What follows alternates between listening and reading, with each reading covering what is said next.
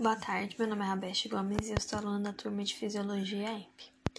Bom, é, falando um pouquinho sobre obesidade, a gente percebe um claro aumento da, dessa prevalência no último século. Inicialmente nos indivíduos de países ricos, de países desenvolvidos com uma boa renda, e posteriormente em países de baixa renda e menos desenvolvidos. Ao mesmo tempo em que a obesidade ela era um fator predominante em adultos, há algum tempo ela vem se tornando também muito frequente em adolescentes e crianças que têm uma dieta calórica de baixa, é, de baixa nutrição e que não são submetidos a atividades físicas para eliminar esse gasto, esse excesso de, de calorias que eles consomem diariamente. A fisiopatologia da obesidade ela passa por diferentes sistemas, ela é complexa e multifatorial e ela resulta do controle inapropriado do balanço energético. Assim, quando a gente fala de causa, a gente não pode, a gente não pode esquecer que existem diversos fatores envolvidos, vários e vários fatores sociais, psicológicos, genéticos, fisiológicos, então é muito difícil falar sobre a fisiopatologia da, da obesidade descartando estes fatores. Bom, então o primeiro fator é o fator ambiental, que ele é responsável por hábitos familiares e populacionais como parte do aprendizado alimentar de novas gerações. É, então o ambiente ele influencia diretamente o tipo de alimentação que você vai ter. Social e cultural. Então a alimentação ela é, uma, ela, é, ela é parte dos costumes, ela é parte dos rituais milenares, ela é, faz parte da cultura de cada indivíduo e ela influencia diretamente o apetite, a recompensa e o prazer que estão ligados ao ato de comer. sistemas hormonais, central e periférico, que são determinantes da homeostase do complexo, do complexo sistema fisiológico energético, que controla a fome e saciedade, e genético, que demonstrado por fatores inatos e não ambientais, que uma grande parte dos indivíduos eles permanecem magros e resistentes à pressão do ambiente promotor da obesidade.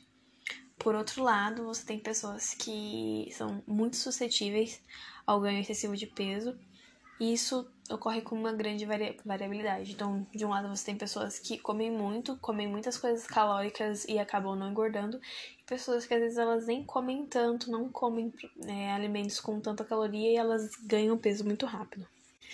E como a obesidade é uma doença que é crônica, uma doença complexa, é uma doença que é, que é carregada de estigma social, é, ela é um objeto de diversas suposições e de diversos mitos. Muitos mitos, muitas suposições já foram esclarecidas cientificamente, porém ainda são presentes no imaginário de pacientes e de profissionais da área da saúde.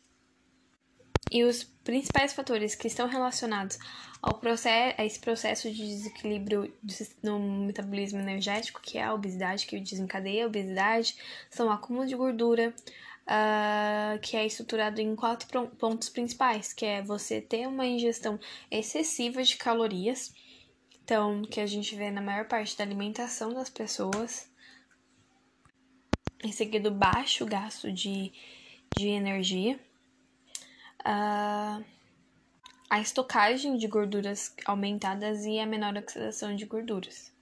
E a gente já sabe, tem várias pesquisas que dizem que o gasto energético ele é diretamente proporcional ao peso, pois além de apresentar mais massa de gordura, indivíduos obesos eles apresentam também mais massa magra, que é o principal determinante do metabolismo de repouso de 24 horas. Portanto, logo que você tem um aumento de peso, proporcionalmente lhe ocorre um aumento de gasto energético que vai reequilibrar gasto e dispêndio de energia, só que dessa vez em patamares que são superiores ao, anterior. E é um fato que adultos obesos eles comem mais, porém fica mais claro que eles apresentam também um metabolismo energético maior, que é decorrente do excesso de peso. E existem muitos questionamentos quanto ao tipo de dieta que se deve fazer, se tem algum tipo de vantagem ou de desvantagem no processo de, é, de emagrecimento, de ganhar peso, diante dos diferentes tipos de alimentos que são ingeridos. A crescente redução do gasto calórico individual, então a diminuição da prática de atividades físicas por parte das pessoas, ela é sem dúvida um dos fatores principais que contribuem para o avanço da obesidade na nossa sociedade. Então, ao longo do tempo, os hábitos sedentários eles aumentaram proporcionalmente ao ganho de peso e de idade. E falando um pouquinho sobre fatores genéticos, é... essa transmissão, entre aspas, da obesidade, é muito conhecida, né? Então, se as pessoas elas veem uma criança que é obesa, né? normalmente elas associam a família, ah, os pais também são gordinhos tudo mais. Então, é algo que é conhecido, que é muito falado. Só que é claro também que é cientificamente provado que essa obesidade, ela não depende só de fatores genéticos. Sim, tem influência, mas não depende só de fatores genéticos. Uh, o ambiente onde o indivíduo está inserido, ele é determinante para falar se ele vai ser um indivíduo obeso ou se ele vai ser um indivíduo saudável. Além do ambiente, além desse fator genético, a gente também não pode descartar os fatores epigenéticos e do desenvolvimento, por exemplo, a desnutrição intrauterina, que pode vir a causar ali no, na criança que sofreu essa desnutrição um, um grau de obesidade, um quadro de obesidade, e a ingestão calórica materna excessiva, que tem correlação ali com a obesidade adulta daquele bebê que passou, que a, que a mãe é, ingeriu calorias em excesso durante a gravidez, que é um erro muito grande e que é algo que é um senso comum, né? Todo mundo fala que uma grávida tem que comer por dois e acaba isso acaba afetando a saúde do bebê, principalmente é, a, a posteriori, né? Depois que ele já tá ali na vida adulta.